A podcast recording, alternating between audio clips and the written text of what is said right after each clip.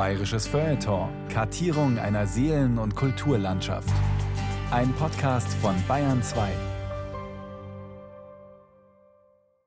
Wir werden im Geiste der seit Jahrhunderten bewährten bayerischen Liberalität handeln.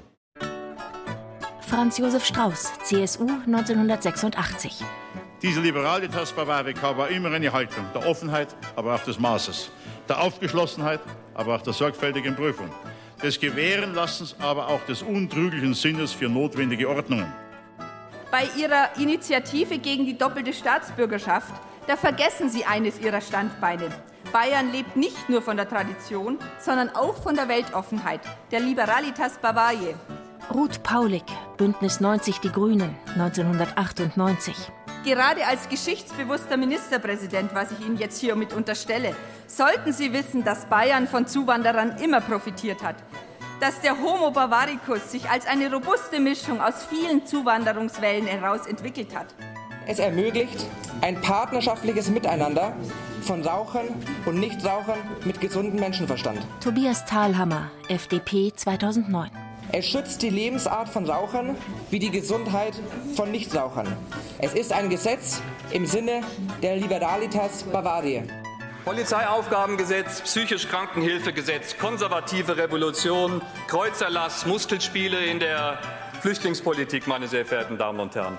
Viktor Orban Leit hat im 100. Jubiläumsjahr des Freistaats Bayern bei uns nichts verloren.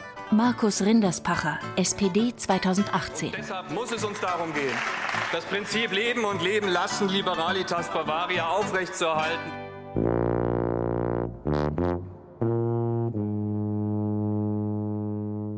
Liberalitas Bavarica. Die hohe Kunst des sowohl als auch von Markus Metz.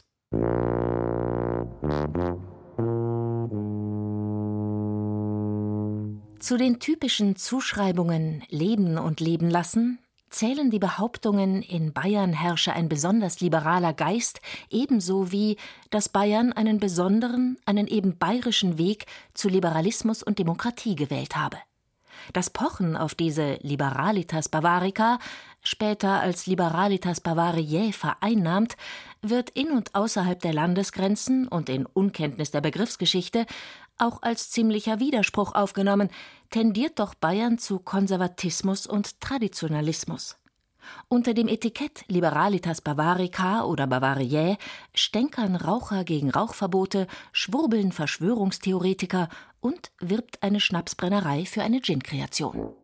Für diesen Liberalitas Bavarica Gin haben sich zwei bayerische Originale gefunden und einen neuen Gin für alle Liebhaber gepflegter Trinkkultur und Fans des FC Bayern München kreiert. Liberalitas Bavarica steht für ein weltoffenes, geselliges, bayerisches Selbstverständnis und verweist stolz in Rot und Weiß auf der Flasche auf seine Herkunft. Vom Holledauer Hopfen bis zur Allianz Arena. Die Liberalitas Bavarica ist also in aller Munde. Aber worum geht es in dieser Liberalitas? Wie hat sich der Begriff verändert? Was verstehen wir heute unter Liberalitas Bavarica? Alles beginnt mit einer Inschrift über dem Kirchenportal des Augustiner Chorherrenstifts Polling, nicht allzu weit entfernt von Weilheim in Oberbayern. Das Portal wurde um 1730 errichtet. Die Inschrift lautet schlicht Liberalitas Bavarica. Das lateinische Wort Liberalitas wurde im 18. Jahrhundert in der Bedeutung von Freigebigkeit und Großmütigkeit verwendet. Die Inschrift bedeutet nichts anderes als einen Dank für die großzügige Unterstützung des Klosters durch eine bayerische Adelsfamilie. Ursprünge und Umdeutungen. Die Inschrift ist Teil einer Zeichenpyramide. Über den Worten Liberalitas Bavarica in Gold auf schwarzem Grund erhebt sich ein flammendes Herz und darüber wiederum das Kreuz. Damit wird eine sehr einfache Beziehung beschrieben. Aus der Großzügigkeit der bayerischen Fürsten entsteht die Lebensgemeinschaft der Augustiner, für deren Ordensregeln das flammende Herz steht. Und aus der tätigen Frömmigkeit der Mönche wiederum entsteht die Gemeinschaft der Gläubigen, das Christentum als Weltreligion.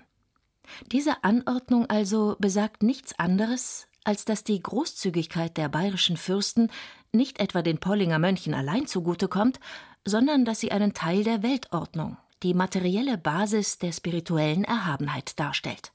Ein ebenso erbaulicher wie listiger Rückkoppelungseffekt.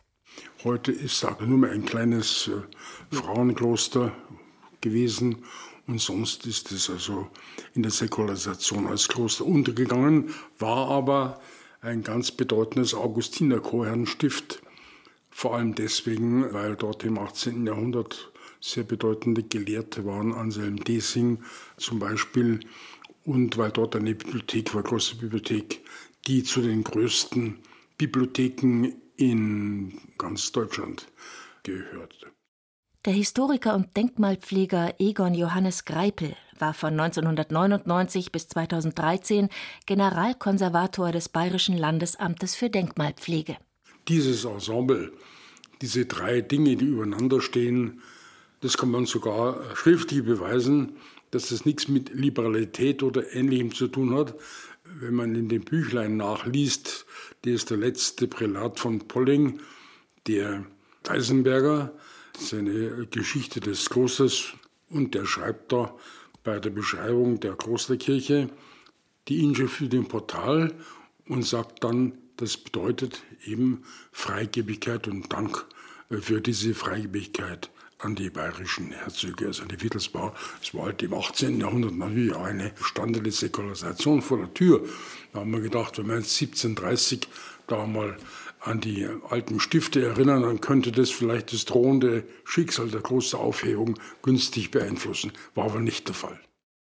Über 200 Jahre später setzen diese goldenen Lettern auf schwarzem Grund die bayerische Fantasie in Bewegung, die nach Faschismus und Krieg auf der Suche nach einer eigenen Identität ist.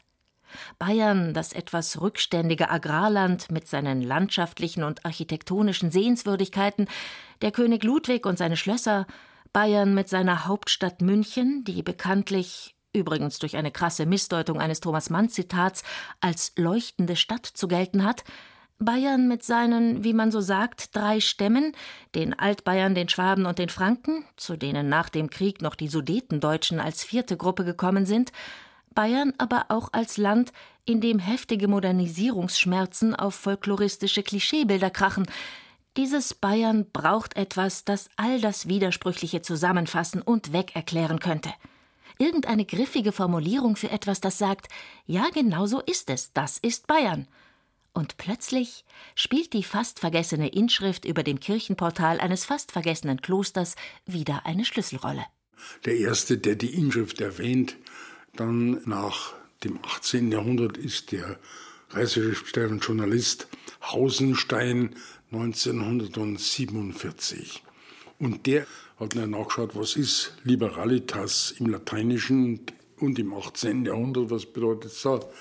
Und er hat es als der große Zug des Bayerischen und die bayerische Freigebigkeit und die bayerische äh, Liberalität, das war dann. Also nicht Liberalitas im Sinne von Freigebigkeit, sondern äh, Liberalitas im Sinne des politischen Begriffs eigentlich Liberalität. Wilhelm Hausenstein war eine Größe der bundesdeutschen Nachkriegskultur unter Konrad Adenauer Generalkonsul in Paris, Mitbegründer der Deutschen Akademie für Sprache und Dichtung und Autor zahlreicher Essays und Berichte, darunter ein eindrucksvolles Tagebuch aus dem München der letzten Kriegsmonate. Vor allem aber gehört seine Liebe einem Bayern, das, wenn es das noch nicht gibt, eben noch erfunden werden muss. Für Hausenstein muss die Pollinger Inschrift wie eine Erleuchtung gewirkt haben.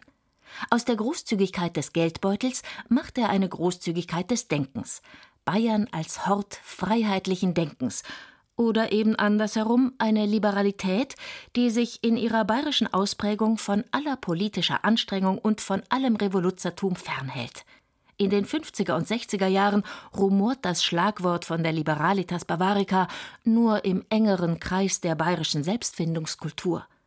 Aber in den 70er Jahren als auch hierzulande jugendliche Unruhe heftig auf konservative Behäbigkeit stößt, erlebt der Begriff einen ungeahnten Boom. Rechts und links, jung und alt, CSU-Ortsverein und Schwabinger Poeten, sie alle beziehen sich gern auf diese ganz besondere Art der Liberalität. Die Liberalitas Bavarica ist politisch zum Nullbegriff geworden. Aber bedeutet das auch, dass man nicht doch eine gewisse Grundbefindlichkeit, eine Lebenseinstellung oder einfach Akfui beschreiben könnte, dass es so nur in diesem Land gibt? Wie man eine bayerische Identität erfindet. Einer der großen Erfinder unseres Traumbayerns war der Schriftsteller und Schauspieler Georg Lohmeier, alias Tassilo Herzwurm. Wir verdanken ihm nicht nur ein paar besonders populäre Stücke für den Komödienstadel und die Fernsehserie Königlich Bayerisches Amtsgericht, sondern auch die Gründung des Bundes Bayerischer Patrioten. Dessen Mitglieder wussten selber nie so genau, ob ihre Forderung, die Monarchie wieder einzuführen, ironisch, nostalgisch oder doch irgendwie ernst gemeint ist. Mit seiner Aufsatzsammlung unter dem Titel Liberalitas Bavariae von der guten und weniger guten alten Zeit in Bayern prägt Georg Lohmeier 1971 den Begriff um. Jetzt bezeichnet nicht mehr das Adjektiv Bavarica eine bestimmte Ausprägung von Liberalitas als bayerisch, sondern sie wird durch den attributiven Genitiv Bavariae zur besonderen Eigenart Bayerns, gewissermaßen eine Stammeseigenschaft. Georg Lohmeier liest die Worte über dem Kirchenportal halt doppelt. Die hohe, edle Gesinnung eines vornehmen gebildeten Herrn kann da nur gemeint sein, der aber in seinem Wesen auch noch dazu voll der bayerischen Freundlichkeit und Gemütlichkeit ist.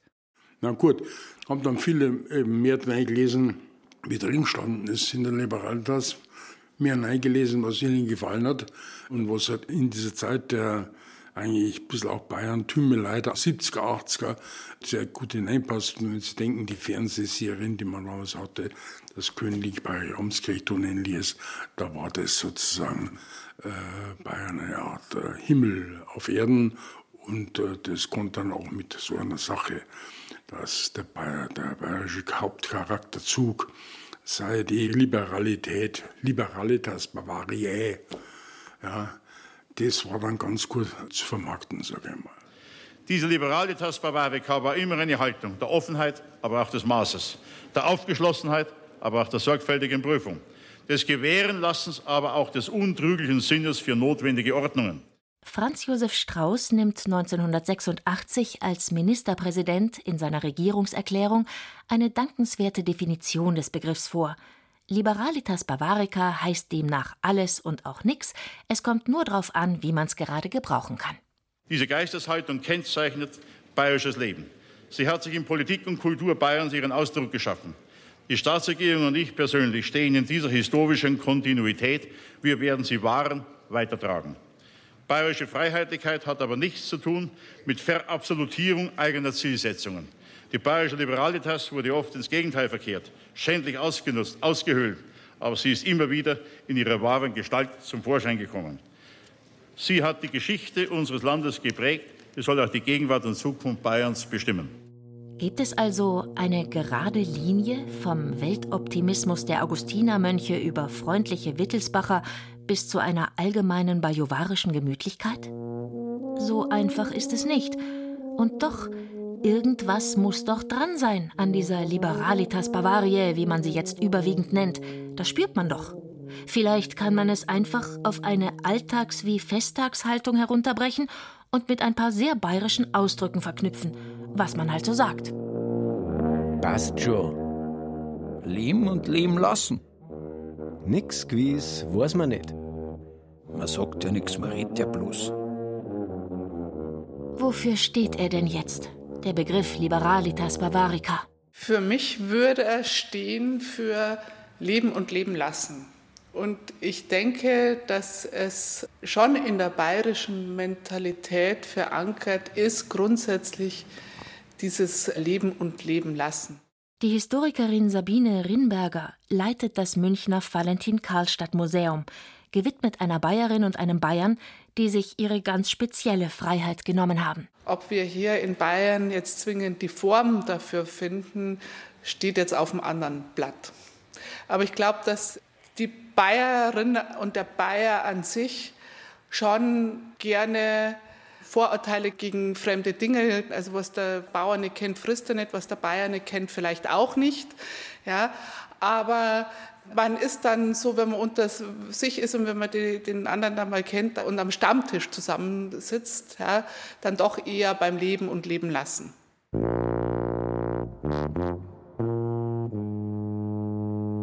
Mit dem Leben klappt es in Bayern seit den Tagen des Barocks eigentlich meistens ganz gut, hauptsächlich natürlich für die, die es sich leisten können.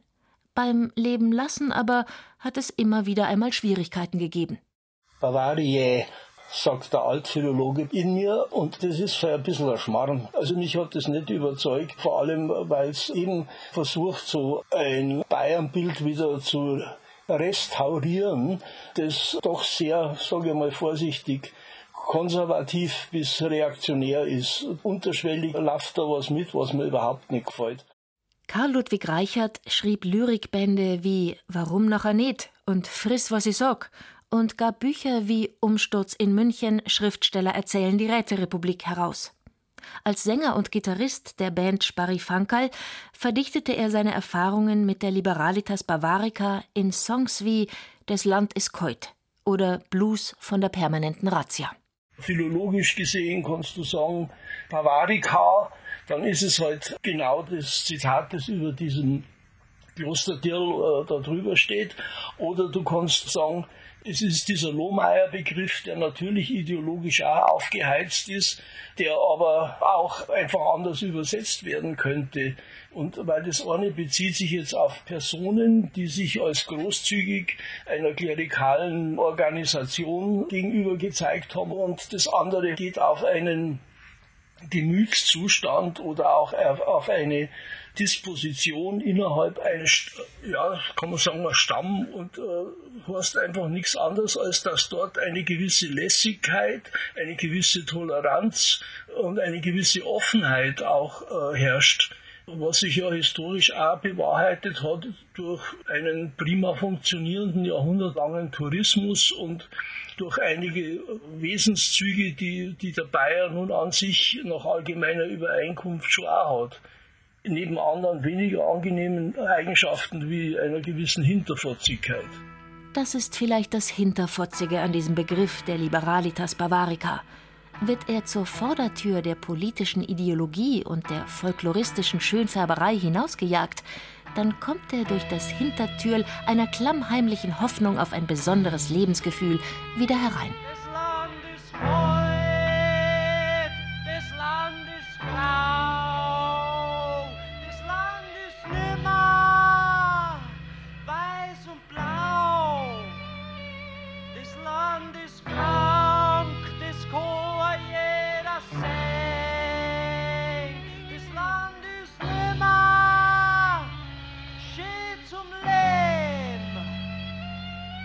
Schlagwort und Kampfbegriff Liberalitas Bavarica zwischen Eigenart und Separatismus.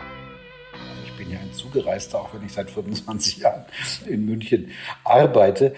Aber ich habe also als junger Akademiker meinen ersten Vortrag in München in der Katholischen Akademie gehalten. Das ist eine sehr bayerische Institution, die sich auch so inszeniert mit Löwen vor dem Eingang und ähnlichem. Das kennt man. Armin Nassehi ist Professor für Soziologie an der Ludwig-Maximilians-Universität München. 2021 hat er das Buch Unbehagen, Theorie der überforderten Gesellschaft veröffentlicht. Ich fand es sehr, sehr beeindruckend, dass auf der einen Seite überhaupt nicht kaschiert wurde, dass man sehr stark in einem konservativen katholischen Milieu sich aufgehalten hat, dass man auch gar nicht kaschiert hat und sehr selbstbewusst vertreten hat und womöglich gerade deswegen in der Lage war, sehr liberal in diesem Sinne die unterschiedlichsten Positionen zusammenzubringen und die ins Gespräch miteinander zu bringen. Vielleicht braucht man sowas wie eine klare Basis, um sich auch mit anderem auseinanderzusetzen, ohne sich wirklich verunsichern zu lassen. Vielleicht ist das so eine Gemengelage, in der diese Identitätsarbeit tatsächlich funktioniert.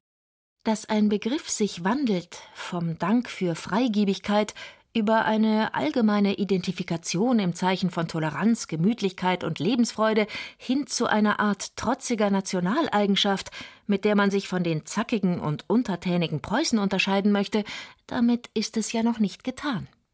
Liberalitas Bavariae wird sozusagen ebenso politisch enteignet wie ökonomisch missbraucht. Die Liberalitas Bavariae beanspruchen für sich nicht nur die CSU, die Bayernpartei und die Freien Wähler, sondern gleichermaßen auch die SPD, die Grünen und die Linken mit ihrer eigenen, vielleicht mit etwas weniger Heimattümelei und Trachtenjankertum versehenen Idee von Freiheit.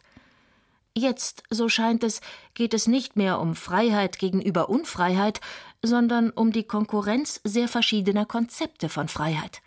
So heißt es im 2023 beschlossenen Grundsatzprogramm der CSU. Wir leben die Liberalitas Bavariae als Gegenentwurf zu Identitätspolitik, Wokeness und Cancel Culture. Die CSU bekennt sich zum bayerischen Lebensgefühl, zur Liberalitas Bavariae. Bayern ist Freistaat und kein Zwangsstaat. Die Ideologien von Identitätspolitik, Wokeness und Cancel Culture sind nicht einfach nur Partikularinteressen – die Verfechter dieser Ideologien streben nach kultureller Hegemonie. Sie wollen Deutungshoheit über Politik und Gesellschaft jenseits der realen Machtverhältnisse erlangen. Sie wollen ein anderes Land. Gilt die Liberalitas Bavariae also nur in genau definierten Territorien, wie zum Beispiel einem Bierzelt mit Politikeransprache, und für ganz bestimmte Leute, nämlich für uns? Es ist ja schon grammatikalisch ganz klar, dass eine Liberalitas Bavariae nicht für irgendwas Unbayerisches gelten kann. Und was bayerisch ist, das bestimmen wir. Gegen die zahlreichen Straßenklebeblockaden der Klimaaktivisten von der letzten Generation ermitteln 2023 bundesweit nur zwei Behörden wegen des Verdachts auf Bildung einer kriminellen Vereinigung besonders hart. Die Generalstaatsanwaltschaft München und eine brandenburgische Staatsanwaltschaft. Wenn man die beiden erwähnten bajuwarischen Nationaleigenschaften, nämlich die Bereitschaft zum Leben und Leben lassen und den Hang zur Hinterfotzigkeit zusammendenkt, käme man in Versuchung, den politisch und medial missbrauchten Begriff der Liberalitas Bavariae einfach als andere Bezeichnung für Doppelmoral anzusehen. Das Ganze hat ja so auch so was Pseudoreligiöses an sich. Ne? Aber schlimmer und schwieriger wird's, wenn diese Dinge positiv behauptet werden, zum Beispiel von den Leuten, die die Macht im Land haben und die so tun, als ob sie großzügig und verantwortungsvoll und überhaupt kompetent über die Geschicke der, der Menschen hier verfügen würden. Also seit ich lebe, äh, kenne ich gar nichts anderes. Es ist nicht mein Bayern, das auf diese Art verhandelt wird. Ich denke, äh, der beste Gewährsmann für eine solche Analyse wäre der Karl Amery. So schreibt Karl Amery 1980 in seinem Buch Leb wohl, geliebtes Volk der Bayern. Ein ganz glückliches Land sind wir danach. Ein Land, in dem sich leben lässt, in dem die Liberalitas Bavariae herrscht. Wer das Wort schon so oft gehört hat wie ich, kriegt einen Schreikrampf. In dem der Landesvater unter äußerster Anteilnahme der Bevölkerung die Polizeihundeschule von Hinterkretschmering einweiht und in dem der letzte Weiler durch Teerstraßen erschlossen und in dem das erste Umweltschutzministerium der Republik errichtet worden ist und in dem wir, das ist unsere spezielle deutsche Aufgabe, immer und ewig seit 1920 mit einer kurzen, kaum nennenswerten Unterbrechung die rote Flut abwehren müssen mit möglichst hochliegenden Wahlprozenten. Der erste bayerische Umweltminister war 1970 übrigens ein gewisser Max Streibel. Nachdem im Jahr 1992 500 Demonstranten gegen den Weltwirtschaftsgipfel in München von der Polizei eingekesselt und verhaftet werden, weist Max Streibel, jetzt Ministerpräsident, Kritik am Vorgehen der Polizei mit den Worten zurück. Wenn einer glaubt, er muss sich mit Bayern unbedingt anlegen, und er muss stören, dass wir dabei auch dann manchmal etwas härter hinlangen oder durchgreifen. Das ist auch bayerische Art. Nach und nach also ist die Liberalitas Bavariae von einer Hoffnung auf Freiheit zu einem Freibrief für die Politik geworden, sich mit demokratischen Regeln und mit der Verhältnismäßigkeit der Mittel nicht lange aufzuhalten. Besagter Max Streibel wird dann noch für eine weitere Spielart der Liberalitas Bavariae bekannt. Saludos, amigos. Die damit zu tun hat, dass sich die Freundschaft zwischen Politikern und Industrieunternehmen auch in Geldform ausdrücken lässt. Ist man seitdem vielleicht ein bisschen vorsichtiger geworden mit dem Begriff? Aber nein, wie auch. Schließlich prangt er jetzt als offizielles Motto auf der Webseite der bayerischen Staatsregierung. Im Freistaat leben mehr als 13 Millionen Menschen. Altbayern, Franken, Schwaben und die Sudetendeutschen haben Bayern zu einer liebenswerten Heimat und zu einem Standort mit besten Chancen gemacht. Hier lässt es sich gut leben und arbeiten. Bayern verändert sich, aber das besondere weiß-blaue Lebensgefühl bleibt.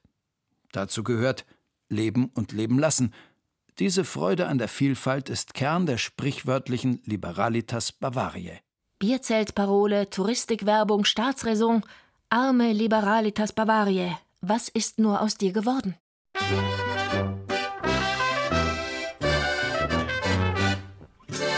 We are we and we write das it's Bavarian Liberalitas. Laptop und Lederhose. Liberalitas Bavarica als hohe Kunst des sowohl als auch.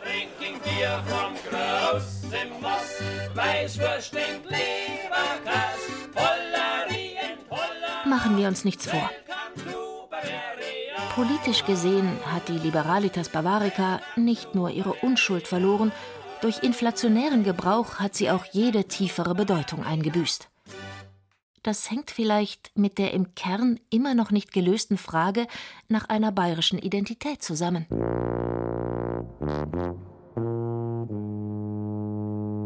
Ein kulturelles Problem der bayerischen Identität ist seit jeher der Widerspruch zwischen der Betonung der Eigenständigkeit und der Notwendigkeit, sich den Erwartungen der Fremden, der Touristen, halt der Leute, die ein Geld ins Land bringen, anzupassen. Was, ja, was hat in der Tat die ferne fremde Welt bei uns zu suchen? Es ist ja gut, dass sie kommt. Es ist gut für den Fremdenverkehr. Wir haben in der Generation seit dem Krieg etwas aufgezogen, was nur wir aufziehen können. Bayern als Ware. Vom königlich bayerischen Unterhemd und dem königlich bayerischen Brotzeitbeutel bis zur Patrona Bavariae, vom Rupolding Heimatabend bis zu Liberalitas Bavariae. Von den Rokoko-Bildprachtbänden bis zu den Weilern, den stilechten, in denen Diplomaten, Werbeberater und Fernsehfritzen hinter ungesäumten, stilechten Stadelbrettern wohnen während die wirklichen Stadel längst aus Ethanit sind. In argloser Selbstgefälligkeit ziehen wir selbst die Kulissen des landesweiten Komödienstadels hoch, vor dem wir weniger für Gott als für die Zahlen der Welt agieren. Kurzum, Liberalitas Bavariae, das ist auch die Freigabe aller Zeichen, Mythen und Riten des Bayerntums für die Touristik und Werbeindustrie. Was die Staatsregierung gern als Mythos der bayerischen Einigkeit nutzen würde, das setzen die Touristikwerbungen der Regionen gleich wieder als Konkurrenz ein. So heißt es auf der Tourismus Nürnberg Webseite The Liberalitas Bavariae was at home in Protestant Franconia long before the region became yet part of Bavaria. Live and let live is a thoroughly Franconian attitude. Ja, wo sind wir da, Hurm? oder besser fränkisch daheim. In Deutschland gab es ja in der Geschichte zwei Pole, das waren die Bayern und das waren die Preußen. Also jetzt nicht nur vom Klischee her, sondern auch von den mächtigen Staaten, die man in Deutschland hatte. Und die mächtigen Preußen, die hatten natürlich ein viel strengeres Regiment, das sehr vom preußischen Militär bestimmt war als jetzt die Bayern sagt die Historikerin Sabine Rinberger und verweist auf die Prinzregentenzeit als Geburtsepoche dieser gegenpoligen bayerischen Freizügigkeit. Prinzregent Luitpold hat ein schon sehr legeres Regime gegenüber jetzt diesem preußischen Kaisertum hier herrschen lassen. Natürlich gab es auch strenge Gesetzgebungen, wie dass äh, Dinge zensiert wurden. Zum Beispiel bei den Volkssängern, das war allgemein üblich und in Bayern lockerer als woanders. Also insofern hatte man schon immer so äh, sein Nischentum gepflegt. Und ich glaube, das kann man schon bis heute so, wenn man jetzt die Freiheit äh, weiterspannt, sehen oder das Bedürfnis so nach Unabhängigkeit, dann ist das schon sehr ausgeprägt in der bayerischen Mentalität.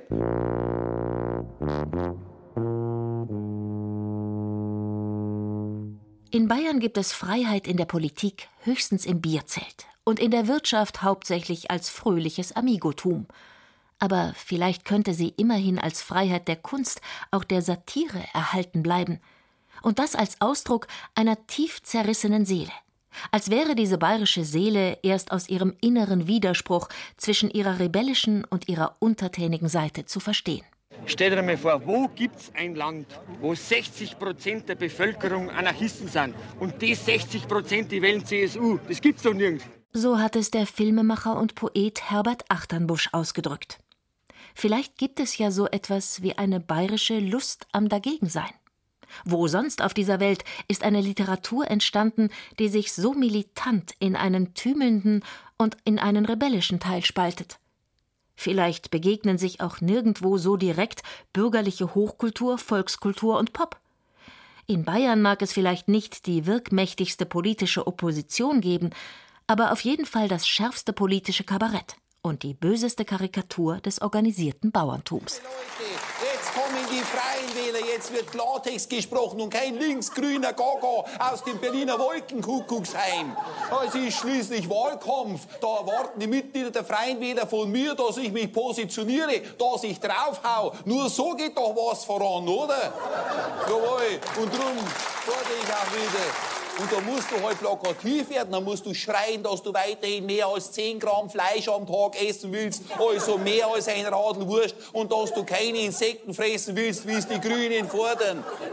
Obwohl du ganz genau weißt, dass das nichts mit der Wahrheit zu tun hat, musst du deine Wähler bedienen. Denn du musst dann sagen, na, ich zitiere Hubert Aiwanger, dass endlich die schweigende große Mehrheit des Landes sich die Demokratie wieder zurückholen muss. Oder zeigt sich das Wesen der Liberalitas Bavarica darin, dass in Bayern die Kabarettisten die besseren Politiker, die Politiker aber auch die besseren Kabarettisten sind?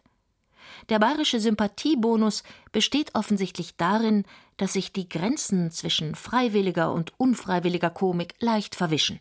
Es gibt eben viel weniger das Urbayerische, wie Folklore und Medien behaupten, eher entsteht eine typisch bayerische Haltung aus dem ziemlich drastischen Aufeinanderprallen von Gegensätzen der Gegensatz zwischen Tradition und Fortschritt, der Gegensatz zwischen Königstraum und Aufmüpfigkeit, der Gegensatz zwischen Bayern-Kitsch und realistischem Sarkasmus, der Gegensatz zwischen Überlieferung und Tourismus-Remedemi und nicht zuletzt der Gegensatz zwischen Land und Stadt. Gerade ihm verdanken wir es, dass aus einer sozialen Unruhe auch eine vielfältige Kultur des Lachens und der Liberalität entstanden ist.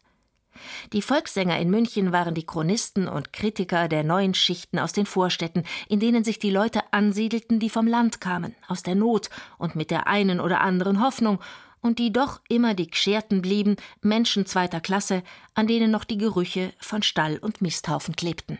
Obwohl man Amerika mit A und Portugal mit E schreibt, ist es geradezu verblüffend, dass sensible Regierungsformularitäten in eigener Anschauung ein überall sich selbst überschlagendes Echo derselben Ansichten gezeitigt hat. Einer von denen, die diesen Widerspruch besonders radikal dargestellt haben, ist Karl Valentin, der auf grausam komische Art auszudrücken verstand, wofür spätere Generationen zum vornehmeren Wort Entfremdung greifen. Das Leben in einer Welt, in der unentwegt von Heimat geredet wird, die aber doch im Wesen immer feindselig bleibt weshalb ja auch Augsburg mehr mit Ägypten zu tun hat als Kleinhindertingen mit irgendwas anderem, wie Karl Valentin und Liesel Karlstadt in einem politischen Disput klar herausarbeiten. Wider allen Erscheinungen angekämpfter Errungenschaften stellt die Lage derzeitiger Meinungen ein klares Verhältnis zwischen Sein und Nichtsein. Das ist mir auch verständlich, denn wie im Kleinen, so auch im Großen. Karl Valentin ist eigentlich eher bekannt dafür, dass er sich von dieser, ich, ich sage es jetzt mal, Bayern-Tümelei distanziert hat. Und da gibt es eher die Texte dazu. Also im Valentins Film Pech, also es ist ein Text von ihm, sagt er sinngemäß, dass er mit Schubblattel, Gestampf und Holadreux nie was zu tun hat und auch nicht mit Preußen Beschimpfung.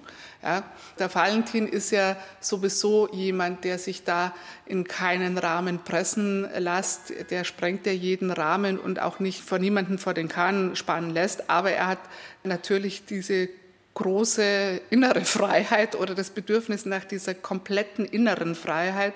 Und deshalb passt er auch in kein System und auch kein politisches System. Eine besondere Ausformung der Liberalitas Bavarica wäre demnach die Zärtlichkeit gegenüber radikalen Außenseitern, ob das nun ein romantisch gespinnerter König oder ein Komiker ist, der sich nicht bloß über Politiker, sondern über das Weltbild und die Sprache der Politik überhaupt lustig macht. Klar ist es auch jedem Laien, dass eine Vertrauenssache nicht von Ländern in einer Zeit des Imperialismus angezweifelt werden kann. Zu einer solchen Konsequenz der Liberalitas Bavariae gehört es wohl auch, dass man fast noch lieber als die Lebenden die Toten mit liberaler Freizügigkeit bedenkt.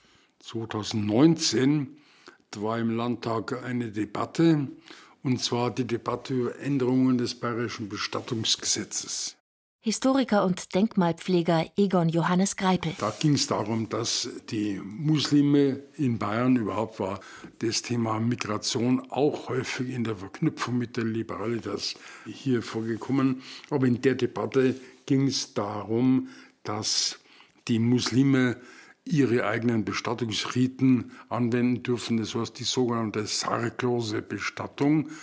Und das ist also heiß debattiert worden im Bayerischen Landtag und als Sprecher der CSU trat hier auf der Abgeordnete Max Giebis. Also, meine sehr verehrten Damen und Herren, äh, wie angedeutet, wir befinden uns bereits in entsprechenden Aufklärungsgesprächen und wir werden auch, denke ich, zu dem Wunsch der sorglosen Bestattungen ja, frei nach dem bayerischen Lebensmotto Liberalitas Bavaria eine Lösung finden, leben und leben lassen. Und sobald wir diese Lösung haben, werden wir diese im Hohen Haus vorstellen. Dankeschön für die Aufmerksamkeit. Die sogenannte sarglose Bestattung ist eine Form der Liberalitas Bavaria, leben und leben lassen. Das war eigentlich einer der Höhepunkte des fahrlässigen Umgangs mit dem Begriff der Liberalitas Bavarica oder Bavaria. Liberal und autoritär. Geht das? Vielleicht hat der politische und folkloristische Missbrauch des Begriffs Liberalitas Bavarica immer auch etwas von einer possenhaften Provinzialität an sich. Mag darüber spotten, wer will. Gleichzeitig zeigen sich die Geschichte wie die Praxis dieser Um- und Missdeutungen auch als Lehrstück dafür, was in unserer Demokratie gerade schiefläuft. Wir haben es offensichtlich mit einem fundamentalen Wandel in der Bedeutung der Idee von Freiheit und Liberalität zu tun, einem Wandel von einem demokratischen zu einem populistischen Gebrauch. Aus der Freiheit, die sich aus dem Zusammenhang von Gleichheit und Solidarität als Recht so sehr wie als Pflicht gegenüber Mitmenschen und Mitbürgern ergibt, ist die Subjektfreiheit des Konsumenten geworden. Die Freiheit dessen, der alles sagen und tun darf, wenn er es sich leisten kann, und der keinerlei Einschränkung hinnehmen will, und sei sie noch so notwendig für alle anderen Menschen rundherum. Corona-Impfungen, Kampf gegen die Klimakatastrophe, respektvolle Sprache. Also wir leben natürlich inzwischen in Zeiten, in denen diese, diese klaren Gestalten des Liberalen, des Konservativen, des Sozialdemokratischen, wenn man das jetzt mal mit politischen Begriffen äh, belegt, ja auch sich selbst gar nicht mehr so klar sind, was sie eigentlich bedeuten. Dabei attestiert der Soziologe Armin Nassei vor allem der konservativen Seite Bayerns eine gewisse Verunsicherung darüber, was konservativ zu sein eigentlich bedeutet. In einer sich schnell wandelnden, sehr pluralistischen Gesellschaft. Wenn man sich Bayern genau anguckt, muss man sagen, es ist ja nicht erfolglos, das Land. Da funktionieren ja viele Dinge ziemlich gut, auch ökonomisch äh, vergleichsweise gut. Trotzdem gibt es eine, im Wahlkampf jetzt eine sehr starke Aufregung. Man, man sieht, dass es Feinde mit vielen Anführungsstrichen Gegner gibt, die man sozusagen so hochnimmt, offenkundig ähm, falsche Dinge sagt, etwa über die Grünen oder ähnliche, die als wirklich Konkurrenz angesehen werden. Das muss man sich auch erstmal erarbeiten, als solch eine Konkurrenz angesehen zu werden und dann zum Gegner erklärt werden, zum Hauptgegner, über den man dann sogar Dinge sagen kann, die nicht stimmen. Ich würde sagen, das ist schon fast nicht mehr konservativ und es hat vor allem mit Liberalitas in dem Sinne von Großzügigkeit nichts mehr zu tun. Und habe mir vorgeschlagen, nicht schützen Brüder oder Schwestern zu sagen, sondern schützen Brüderinnen.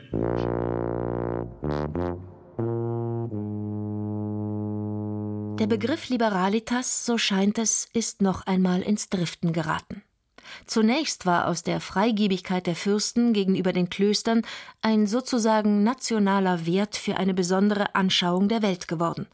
Aus dieser eher vagen, eher gemütlichen Identifikation wurde dann zunehmend ein politisches Schlagwort, das zunächst vor allem auf die Eigenständigkeit und auf eine mystische Einheit zwischen dem Volk und seiner Regierung abzielt.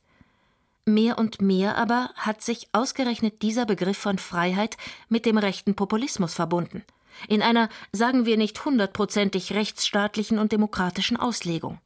Vom eher folkloristischen Grundsatz des Leben und Leben lassen wandert die Liberalitas Bavariae hin zum libertären Autoritarismus in regionaler Färbung. Man muss sagen, dass die Konservativen für das Libertäre, also für eine sehr extreme Form sozusagen von Staatsferne, von völliger Regellosigkeit und Regulierungslosigkeit eigentlich gar nicht so empfänglich sind. Das Interessante am Konservativen ist ja, dass sie weder sozialdemokratisch noch liberal sind, aber von beidem etwas haben. Das muss man auch durchaus als eine sehr, sehr produktive und, und positive Form anerkennen, die Gesellschaften durchaus auch brauchen. Wenn das sozusagen in Gefahr gerät oder nicht mehr so plausibel ist, ist, dann ist die Gefahr groß, dass man sich womöglich tatsächlich ähm, kommunikativ manchmal den eher rechten Herausforderungen oder den libertären Herausforderungen annähert. Von der Sache her gesehen ist das Konservative beides eigentlich nicht. Aber dafür eine Form zu finden, ist immer schwieriger. Ich meine, das wurde vorher eingehegt durch Konfessionalität, durch Regionalität, durch sozialmoralische Standards und ähnliches. Da spielt natürlich äh, Religiosität und Kirchlichkeit eine sehr, sehr starke Rolle. Das ist alles weg und deshalb ist es auch viel schwieriger schwieriger, dafür abstrakte Begriffe zu finden. Das Konservative ist früher ohne abstrakte Begriffe ausgekommen. Da waren die Dinge halt, wie sie waren. Jetzt kann niemand mehr sagen, die Dinge sind, wie sie sind. Man muss sie begründen. Und sobald man begründet, ist vielleicht dann auch die Großzügigkeit, die Liberalitas weg, äh, mit der man dann auch über Unschärfen und Ähnliches hinweggehen kann. Als 2016 der Wirt des Hofbräukellers in München eine AfD-Veranstaltung in seinen Räumen ablehnt, organisieren Parteianhänger und rechte Gruppierungen flugs eine Demonstration unter dem Motto Liberalitas Bavariae in Gastronomia, der Aufstand der Vernünftigen, gegen die Bundstasi-Gastronomie und pseudo-humanitäre Hetzmedien. Im rechtspopulistischen Gebrauch der Vorstellung von der Liberalitas Bavariae schließt sich ein Kreis. Nun spukt alles in diesem Begriff durcheinander. Die ursprüngliche Großzügigkeit, die freilich gefälligst dem eigenen Land zugutekommen soll und nicht irgendwelchen Fremden, die Heimattümelei, die sich auf eine Laissez-faire-Mentalität des Leben und Lebenlassens beruft, solange man unter sich ist, und schließlich die Rebellion gegen tatsächliche oder eingebildete Autoritäten, die nicht zu uns gehören und denen man immer wieder eines klar machen muss: Mir san mir.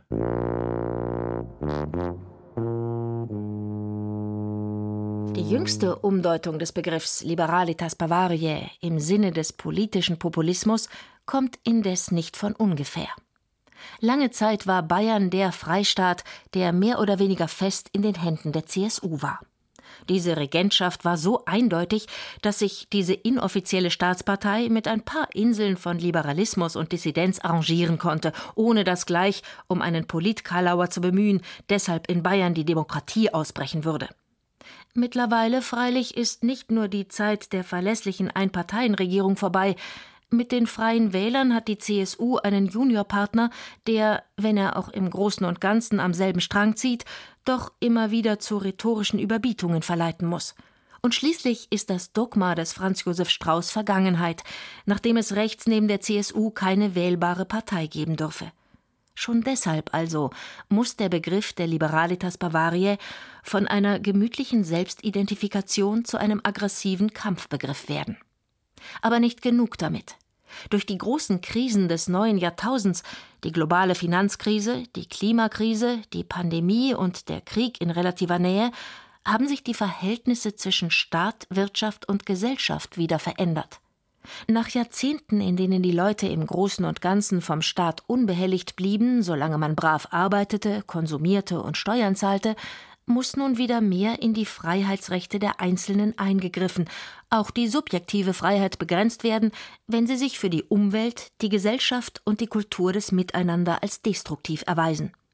Doch den Populisten geht es nicht um ein Für und Wider weniger Plastik zu verwenden oder nachhaltiger mit Energie umzugehen, Ihre Energie speist allein eine aggressive Rhetorik. So endet der Begriff der Liberalitas Bavariae bei militanten Konservatismus. Wann ich nimmer dat, wann ich nimmer mengt dat, gange die heim. Von der bayerischen Lebenslüge zum gelebten Ideal.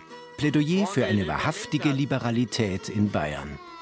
Wann ich nimmer mengt dat, gange die heim. Einst bezeichnete die Liberalitas Bavarica nebenbei eine Art der stolzen Bescheidenheit. Wir leben vielleicht nicht so großkopfert und beschleunigt wie im Rest der Welt, dafür aber freundlicher und gemütlicher. Der wirtschaftliche, der sportliche, auch der kulturelle Erfolg Bayerns ist manchen Leuten hierzulande in der Tat zu Kopf gestiegen. Auf einmal will man in Bayern nicht mehr bloß leben und leben lassen, sondern in allem gleich der Beste sein. Wir haben die besten Autos, die besten Abiturienten, die beste Fußballmannschaft, die beste Verwaltung und unsere Politiker werden nicht müde, es den anderen hinzureiben. Bayern ist überall vorn. Seit äh, Edmund Stoiber, wenn ich mich erinnere, da haben wir ja immer in Champions League gespielt. Und da ist diese, sagen wir mal, die Zurückhaltung, erst denken und dann reden, ist da dem Geschwätz und dem Auftrumpfen Präpotenten sehr stark gewichen.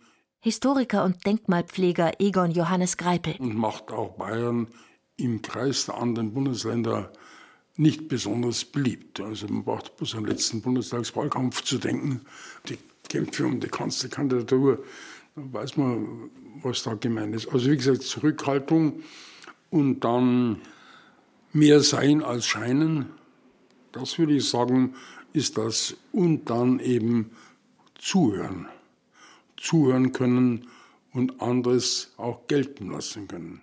Genau das, was die Bayern sich vielleicht einmal mit der Liberalitas Bavarica vom Leib haben halten wollen, die Selbstgefälligkeit, die Angeberei, das ewige Besserwissen, das Aufmandeln und Anschaffen, also all das, wovon man sich in Bayern in seiner Mischung aus Konservatismus, Gemütlichkeit und Anarchie hat ein bisschen fernhalten können, das ist nun offizielle Politik und mediale Wolke. Jetzt soll am bayerischen Wesen die Welt genesen, und immer noch steht über all dem in goldenen Buchstaben das Liberalitas Bavarica über dem Kirchenportal. Dabei hat doch der heilige Augustinus schon darauf hingewiesen. Lass die Einbildung schwinden, und es schwindet die Klage, dass man dir Böses getan. Also wenn man diesen alten Begriff der Liberalitas verwendet, ja, also der ja mit Güte und ähm, Stiftertum und Ähnlichem zu tun hat, dann schließt er sowas wie Selbstlob ja geradezu aus. Ja, das wäre ja genau das Gegenteil, sondern das wäre wirklich eine Form der Gelassenheit, die von sich selber weiß, dass sie eine innere Stärke hat, die eigentlich nicht in Frage gestellt werden muss. Der Soziologe Armin Nassei Wer Lob einheischen will, wer sagen muss, wir sind ein Erfolgsmodell, wer tatsächlich politische Gegner imaginieren muss, die ja faktisch gar keine wirklich sind, äh, der ist sich seiner selbst offenbar nicht so sicher, wie das ähm, der Nimbus dieses Bayerischen normalerweise nahelegt. Erfolg hat ja immer etwas damit zu tun, dass man womöglich nicht so genau hinsehen muss. Ne? Das ist ja äh, der Fluch und Segen von Erfolg zugleich. Also der, der Fluch besteht darin, dass man dann womöglich nicht sieht, was sich verändert. Der Segen besteht darin, dass die Dinge ganz gut gut weitergehen. Zurzeit gucken die Leute ganz, ganz genau hin und sehen, wo ist tatsächlich die Konkurrenz? Sind wir tatsächlich noch die, für die man uns immer gehalten hat? Also vielleicht bräuchte, damit Bayern liberaler wird, es mehr von Liberalitas dieser alten Form, ja, die ja, die ja eine sehr ständische Form ist. Also die sagt, ähm, wir können und weil wir können, tun wir es auch. Und es ist etwas Besonderes, weil wir es auch lassen könnten. Diese Form von Position, die gibt es heute nicht mehr. Also Gott sei Dank, ja, das ist eine Position einer ständischen Gesellschaft, keiner demokratischen. Irgendetwas in einem sträubt sich dagegen, den Begriff Liberalitas Bavarica einfach unter einem Haufen von Maßkrügen, Froschgoschal Rüschendirndl und König Ludwig Schneekugeln zu begraben. Es muss doch Himmel, Herrgott, Sakrament, Kreuz, Kruzifix eine Möglichkeit geben, eine Art von Bayerischkeit mit der Vorstellung von Freiheit zu verbinden, jenseits all dieser Fälschungen und Umdeutungen in unserer Geschichte, die halt doch nie unsere Geschichte war, weil es ein solches bayerisches Wir gar nicht gibt, sondern höchstens eine bayerische Art des Miteinander. Wie es da hapert, ist nicht nur daran zu sehen, dass offensichtlich immer mehr Menschen bereit und willens sind, die Demokratie gleich ganz abzuschaffen. Nur damit dieses imaginäre Wir erhalten bleiben soll und die weltweiten Krisen und Katastrophen draußen bleiben, weil es nämlich bei uns überhaupt keinen Klimawandel und kein Artensterben gar nicht gibt. Vielleicht hilft auch hier ein Rückgriff auf den heiligen Augustinus, mit dessen Nachfolgern im Chor Herrenstift von Polling alles angefangen hat. Der Gütige ist frei, auch wenn er ein Sklave ist. Der Böse ist ein Sklave, auch wenn er ein König ist. So könnte Liberalitas Bavarica wieder oder vielleicht auch überhaupt erst einmal konkrete Formen annehmen, nämlich als eine Freiheit, die sich unter bestimmten Umständen, in einer bestimmten Umgebung, unter bestimmten Voraussetzungen und mit bestimmten Zielen verwirklichen will. Also ich würde mir ein bisschen mehr von so einem natürlichen Lebensgefühl wieder wünschen, von einerseits Leben und Leben lassen, aber auch mit der zugehörigen Verantwortung, die das auch bedarf, dass man Freiheit und Verantwortung, und da braucht es nicht immer eine Gesetzgebung dazu, wieder verinnerlicht und verbreitet. Die Historikerin Sabine Rinberger. Aber wir haben ja auch schon schlimme Zeiten hier überstanden. Und ich spreche jetzt nicht von den allerschlimmsten Zeiten, sondern es gab hier einen Kreisverwaltungsreferenten, wo man gedacht hat, wo ist man jetzt gelandet hier in München, wo, wo keiner mehr sein durfte, wie er wirklich sein will. Und die Zeiten haben sich ja Gott sei Dank auch wieder geändert. Wir haben am Wochenende einen unglaublich bunten Christopher Street Day gehabt, wo, also das ging bei mir an der Haustür vorbei, alles, was am Straßenrand stand, egal ob der Nachbar von nebenan oder so, die sind den durchaus mit Sympathien beobachtend und äh, guten Willen da daneben gestanden. Und solange es das genauso gibt, bin ich zuversichtlich. Wir müssen es nur leben. Bayern, das ist nicht Rom. Das ist nicht der Nabel der Welt, nicht das Maßgebende und Vorbildliche für alle. Bayern, das ist aber auch nicht das kleine gallische, nein bajuwarische Dorf, in dem ein Zaubertrank gebraut wird, hauptsächlich Schweinernes verzehrt und sich gegen alle und jeden zur Wehr gesetzt wird, was nicht den Dorfvorstellungen und Traditionen entspricht. Bayern ist vielleicht etwas Eigenes, aber nichts Besonderes. Es ist vielleicht ein bisschen anders, aber bestimmt nichts Besseres. Man kann es mögen, ohne es dauernd loben zu müssen. Bayern ist weder hinten dran noch vorne weg. Bayern ist eigentlich fast ganz normal. Das heißt, auch hier gibt es einen Haufen Sachen, die kritisiert und verändert gehören. Um das zu akzeptieren, muss man schon eine gewisse Freiheit haben. Man kann das Liberalitas Bavarica nennen, muss man aber nicht.